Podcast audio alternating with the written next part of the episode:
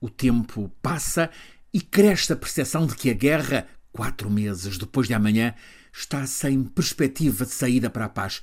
Está, tal como certas doenças, a tornar-se crónica, com episódios mais críticos, mais dolorosos.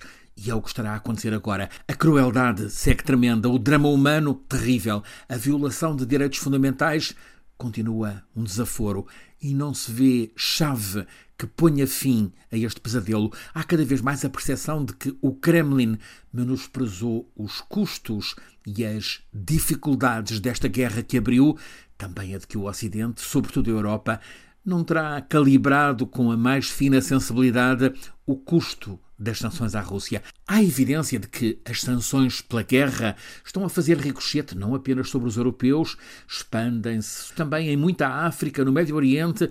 A farinha básica para o pão está a ficar demasiado cara, a carestia atinge quase tudo, nos combustíveis o preço inflamado e por toda a parte há incerteza sobre Onde é que isto vai parar?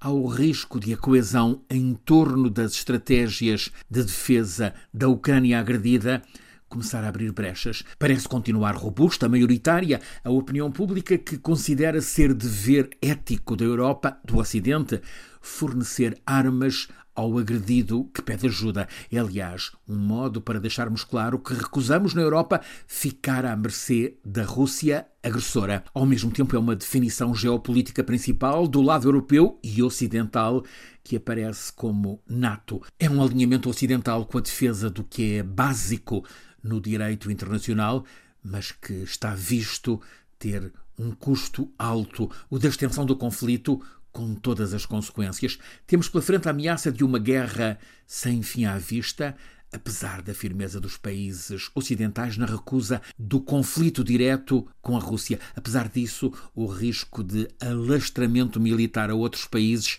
não pode ser desprezado. A atual tensão em volta de Kaliningrado é exemplo dessa ameaça de alargamento dos alvos da guerra.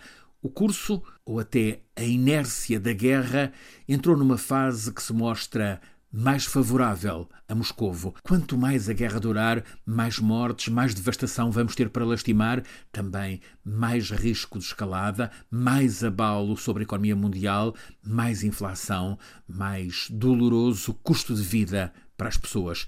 Temos pela frente uma realidade que importa contrariar e que aponta para o mundo dividido em dois blocos militarizados. De um lado, as democracias pacíficas liberais do Ocidente, do outro, o bloco autoritário encabeçado pela Rússia, talvez também pela China. A maioria de nós não imaginava há seis meses que viríamos a estar assim perante um quadro de guerra que nos envolve a todos. A diplomacia, seguramente, há de estar a explorar soluções para que a procura de paz não esteja congelada, para que a guerra não prossiga crónica, interminável. Será que é possível engenho diplomático para um compromisso em que a Ucrânia não perca, a Rússia não ganhe, para que a nova ordem mundial do pós-guerra possa voltar a ter diálogo, convivência? Neste momento, isso quase parece uma utopia.